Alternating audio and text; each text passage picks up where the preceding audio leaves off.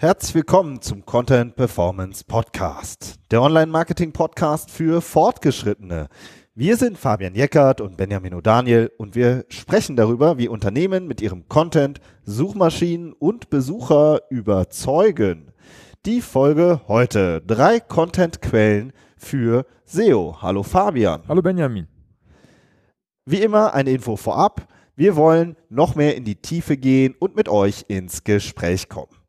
Deswegen bieten wir demnächst Live-Webinare an. Da zeigen wir Praxisbeispiele, auch mal Screenshots, die man in einem Podcast einfach nicht so ähm, zeigen kann. Wir besprechen Tools oder wollen auch mal eine offene Fragerunde organisieren. Wenn ihr daran Interesse habt, dann tragt euch ein in unseren E-Mail-Verteiler und denn da in dem Verteiler, da veröffentlichen wir die Termine. Ihr könnt euch auf unserer Webseite in den Verteiler eintragen unter Podcasts oder über den Link in den Show Notes. Wir freuen uns. Ja, jetzt mal weiter zur Folge. Unser Podcast heißt ja Content Performance Podcast, also sprechen wir mal ein bisschen über Content heute. Genauer über Content Quellen in Unternehmen. Also wer die Informationen gibt, mit denen wir dann weiterarbeiten und, wie wir immer sagen, High Performance Content entwickeln. Aber vorab, Fabian, sag doch mal, ähm, was sagt Google eigentlich zum Thema Content und Inhalte generell? Ja, gerne. Ich zitiere. Wenn Sie überzeugende und nützliche Inhalte erstellen, hat dies wahrscheinlich einen größeren Einfluss auf Ihre Webseite als alle anderen hier erörterten Faktoren. Wo ist das her? Aus der Google Search Konsole Hilfe. Abschnitt Inhalte, beziehungsweise das heißt jetzt, glaube ich, SEO-Leitfaden oder sowas. Das heißt, das ist das, was Google über Content sagt. Das ist natürlich krass. Ne? Also alle anderen äh, Faktoren, die dort in diesem SEO-Paper von Google veröffentlicht sind, sind nicht so wichtig wie Content. Ja, und äh, wie soll der Content sein? Überzeugend und nützlich. Ähm, irgendwer von Google hat vor ein paar Monaten, da haben wir mit dem Markus Tober auch schon drüber gesprochen, mal geschrieben, Content muss awesome sein. Ja, also, also Wahnsinn, äh, überragend. Und äh, das Witzige ist, das sagt Google jetzt auch schon seit 15 Jahren so. Ne? Also das habe ich, das ist ein Zitat, ähm, beziehungsweise eine Aussage, die, die, die ich auch schon vor 10 oder 15 Jahren schon gehört habe. Er stellt einfach den geilsten Content, die, den es gibt und letztendlich zieht sich das über die Jahre durch. Und nichts anderes steht hier ja auch. Ja, also, die, ich glaube, die sagen auch in einem ja. anderen Abschnitt, sagen sie professionelle, gut geschriebene, nachvollziehbare Texte. Also ja. es ist wirklich das, was Google selbst sagt. Ja. Und sie sagen aber auch immer unter Rückgriff auf Keywords und Suchvolumen, oder? das steht da ja auch drin. Also ja, es ist genau, nichts, äh, gefunden, ne? nichts Verbotenes, sondern ähm, es ist das, was Google selbst sagt. Ja. Also selbst wenn es verboten wäre, was heißt verboten? Ne? Das ist ja eigentlich eine äh, ne, ne Richtlinie, wie, wie Google es gerne hätte. Ja, also ich finde es immer blöd, bei irgendeinem Konzern zu, zu, nachzulesen, wie man irgendwas machen, machen soll oder nicht. Ne, wir sagen ja auch immer, man soll es für die Besucher machen, aber einfach nur mal, um, um nochmal her herauszustellen, dass es ein, ein Aspekt ist, der für Google auch der wichtigste Aspekt überhaupt ist. Ne? Dass man nützlichen, awesome Content erstellt ähm, und dass man dann halt wirklich den wichtigsten Ranking-Faktor einfach auch erfüllt. Das finde ich echt das finde ja. ich echt super wichtig. Auf der einen Seite, aber auf der anderen Seite ist es immer noch das, was am allerstiefmütterlichsten überhaupt in Unternehmen behandelt werden. Ne? So, und jetzt mal Frage an den Content-Menschen, wie setzen die Unternehmen das denn nicht einfach um? Ja, Wissen haben die ja ohne Ende, ne? Ja. Über äh, Produkte, über ihre Zielgruppe, über die ganzen Probleme, äh, der Wünsche, Fragen der Zielgruppe oder ihrer ihrer Kunden, ja. Ähm, also Wissen ist ohne Ende da. Das Problem ist, es gibt keine Ressourcen, das in ähm, strukturiert in sehr guten, überzeugenden und nützlichen Content umzuwandeln. Da fehlen einfach die Ressourcen. Sei es, dass es keine Zeit dafür gibt. Ja, oft dann auch kein Personal, ja, das wirklich äh, seine Zeit darauf verwendet.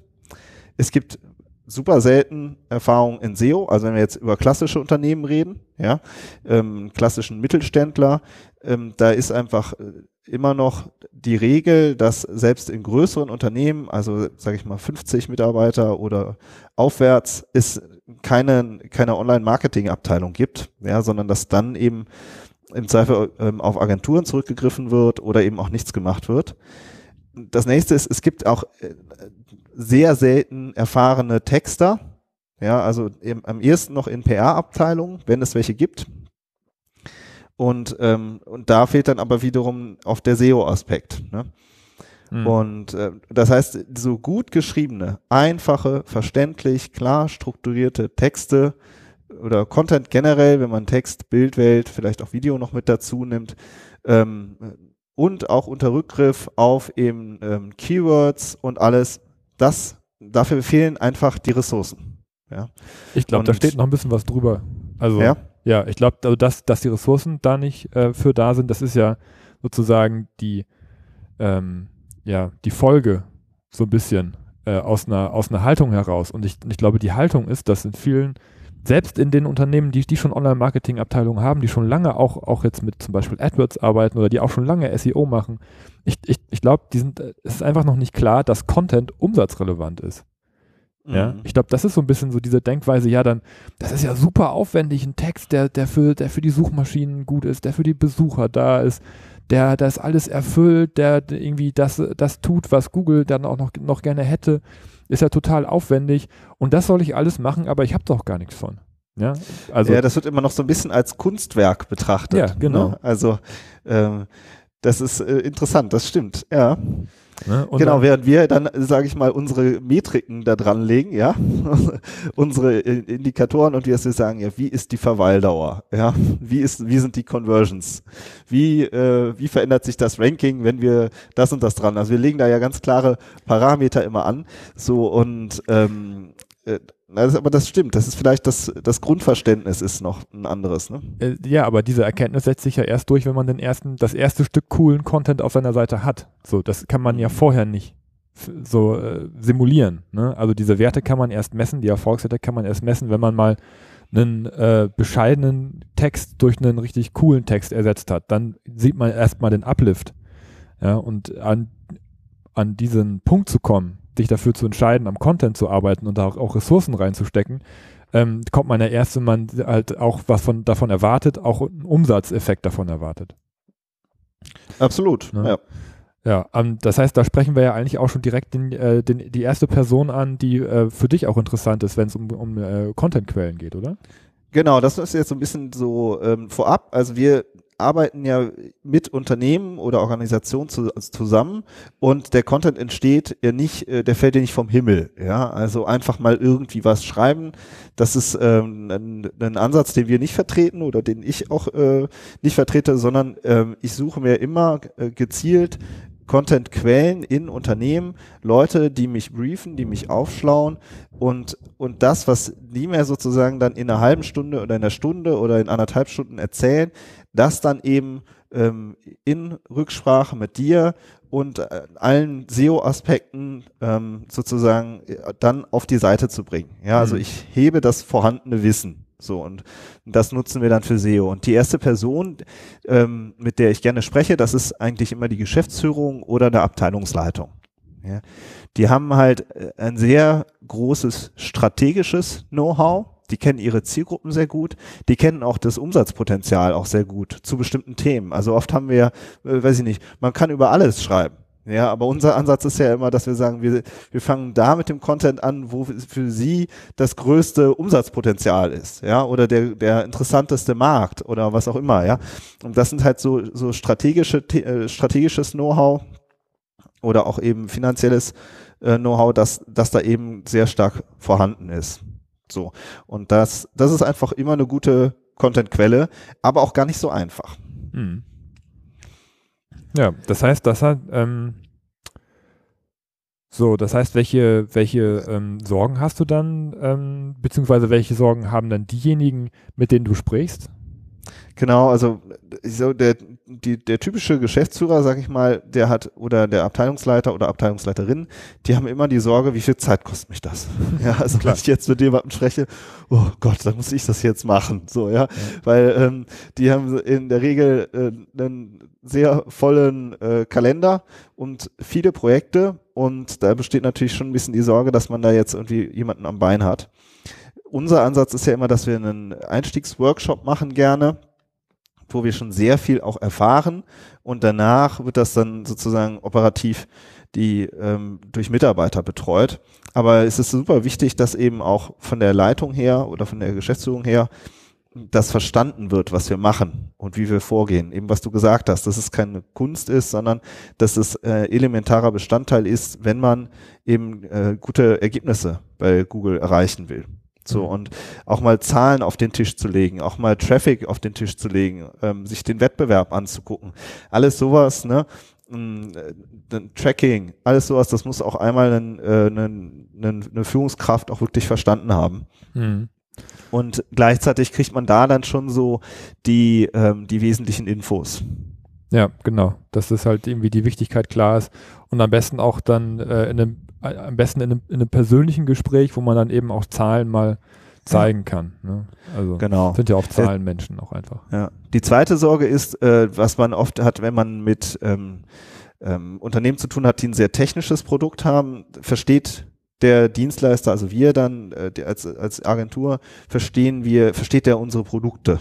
Ja, weil man dann einen komplexen Anlagenbau hat oder Software oder ne, also gerade in so in so sehr technischen Themen so, und das ist natürlich äh, also, Tatsache immer eine Herausforderung, sich einzuarbeiten in die, in das Produkt und in die Zielgruppen. Ähm, aber interessanterweise ist es so, dass ähm, die Kunden wiederum, die dann diesen Content lesen oder die User, oft auch nicht die Experten sind. Ja, mhm. das können dann auch wieder ganz unterschiedliche Gruppen sein.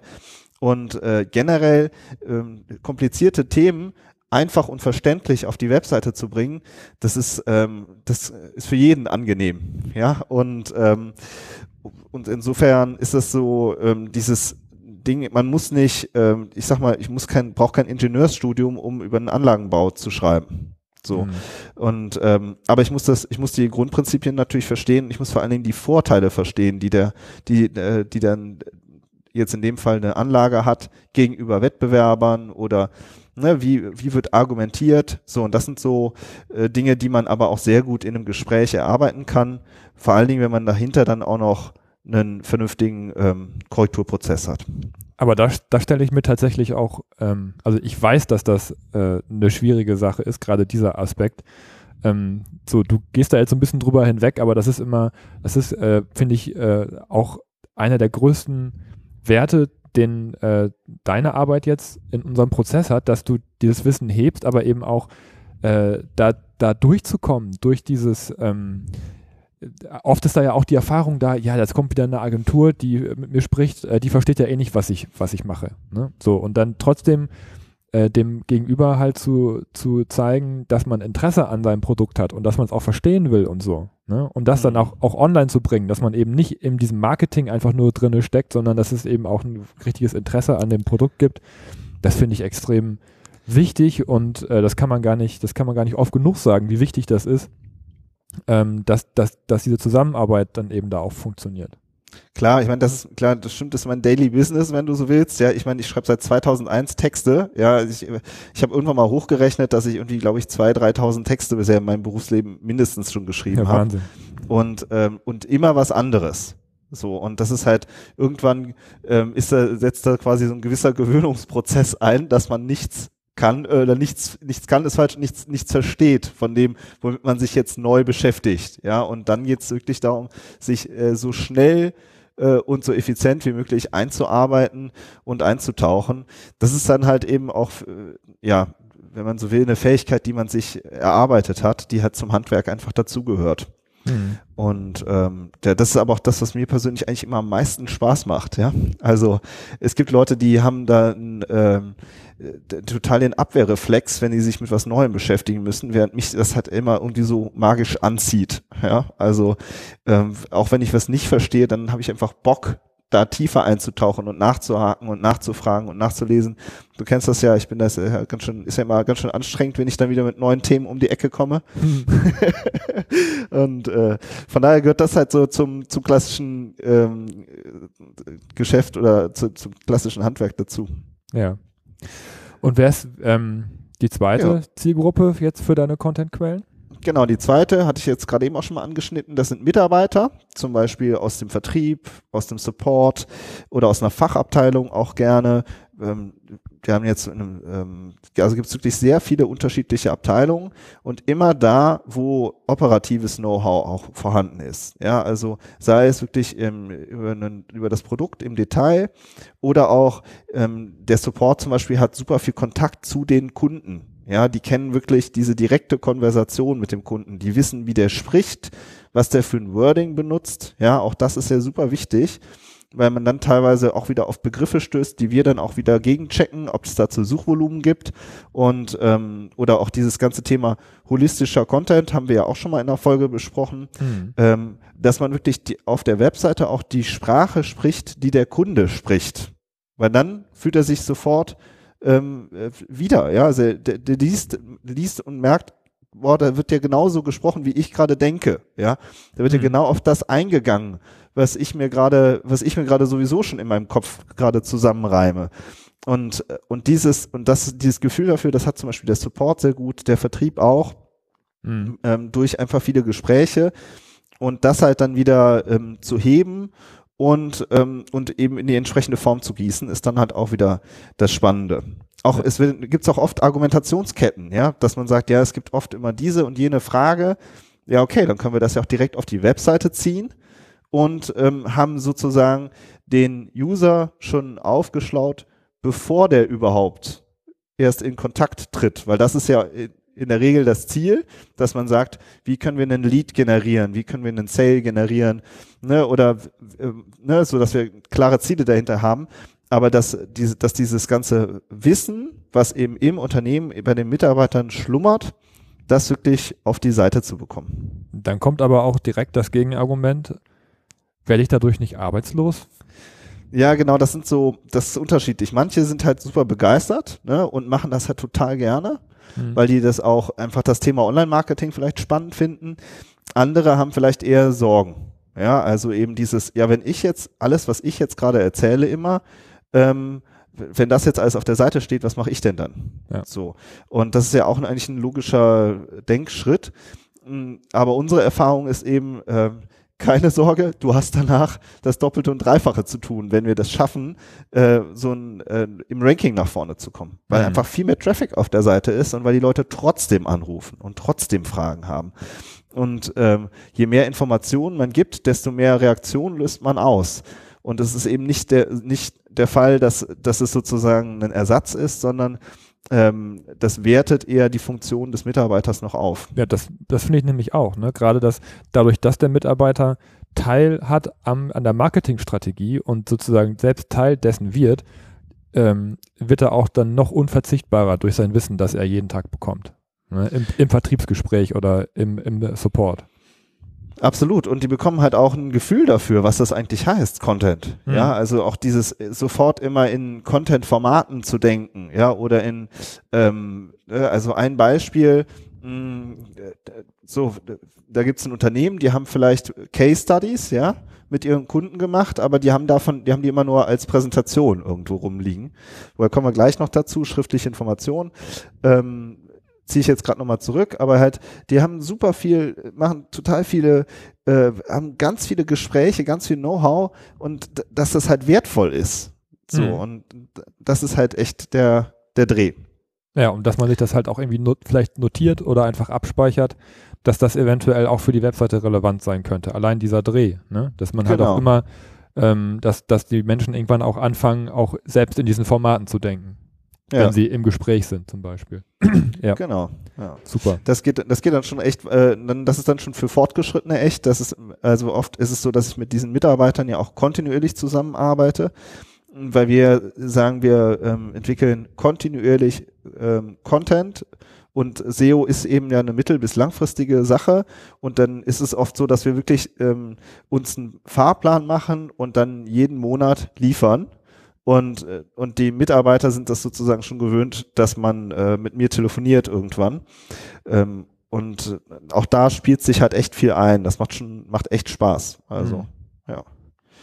Ja, das, den dritten Punkt hast du ja gerade schon kurz. Ja, genau, ich muss mich so zusammenreißen, dass ich es nicht schon direkt reinplatze. Ja, den Bogen auch direkt machen können. genau, stimmt. so viel Zeit steckt da jetzt auch nicht mehr dazu. Ja, stimmt, aber irgendwie, äh, man will ja eine schöne Struktur haben. Also erster Punkt war Geschäftsführung, Abteilungsleitung. Zweiter Punkt war Mitarbeiter aus Vertrieb, Support oder Fachabteilung.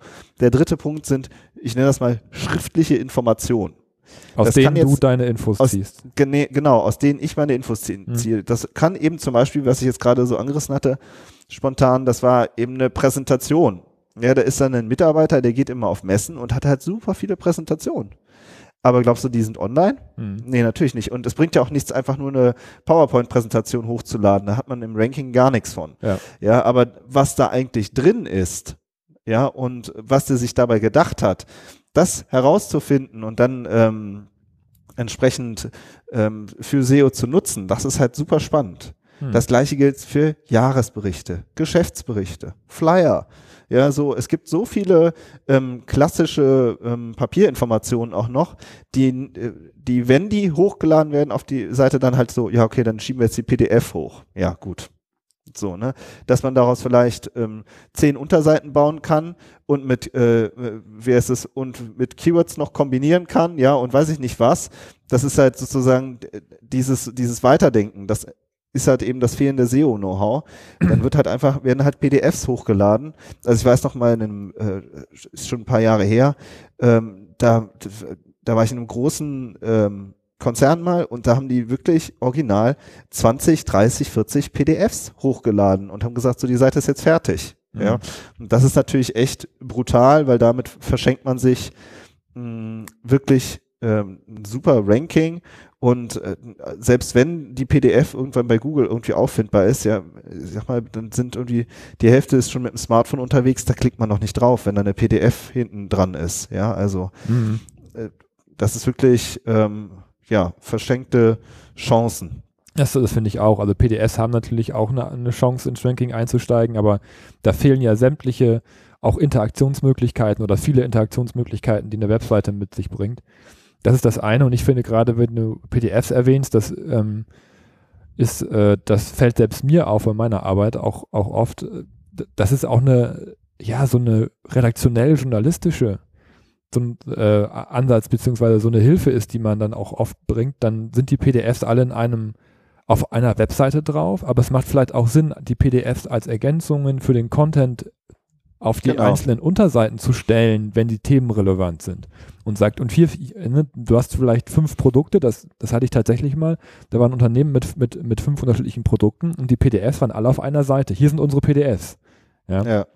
Anstatt für jedes Produkt das passende PDF auf die Produktseite zu stellen. Das sind Kleinigkeiten oft. Ja, aber da geht es um Informationsarchitektur. Ne? Genau. Und, ja. die, und die wird halt geprägt durch eine, durch eine, durch diese alte klassische Brille, dass man sagt, ja komm, das packen wir jetzt alles da in diese, auf diese Unterseite. Weil dann ist das ja super praktisch, dann können die Leute auf die Unterseite gehen, dann können die sich alles runterladen. Ne, also da ist halt kein, das wird nicht in Verbindung gesetzt mit SEO. Und, ähm, und mit Performance. Und mit Performance, ja. genau. Ne? Also aus einem, wie man aus einem, äh, aus jemandem, der eine PDF generiert, natürlich, wenn man Glück hat, ruft er danach auch irgendwann an oder kauft ein Produkt oder weiß ich nicht was. Aber wir wollen ja auch messbare Strecken hinkriegen. Und ähm, ne, das sind alles so Nachteile. Anderes Beispiel ist ein Manual. Ja, hat man vielleicht ein umfassendes Manual zu irgendwas und dann ist es nicht online. Ja, da würden wir dann sagen, okay, dann machen wir vielleicht, äh, machen wir vielleicht so und so viele Unterseiten, bauen noch ein internes Verlinkungskonzept dazu. Auch Thema interne Verlinkung haben wir ja auch schon mal eine Episode zu gemacht. Mhm. Auch ein super spannendes Thema, um das Ranking positiv zu beeinflussen. Und ähm, ja, also wir, wir gehen ganz anders mit solchen schriftlichen Informationen um.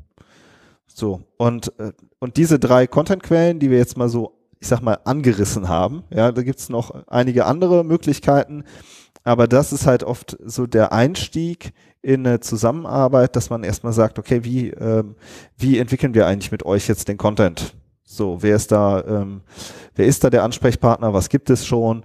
Und ähm, nicht umsonst sagen wir oft, machen wir erstmal einen SEO-Audit und einen Content-Audit, um überhaupt erstmal ähm, zu erfassen, was es gibt. Ja. So, ne? Und ja.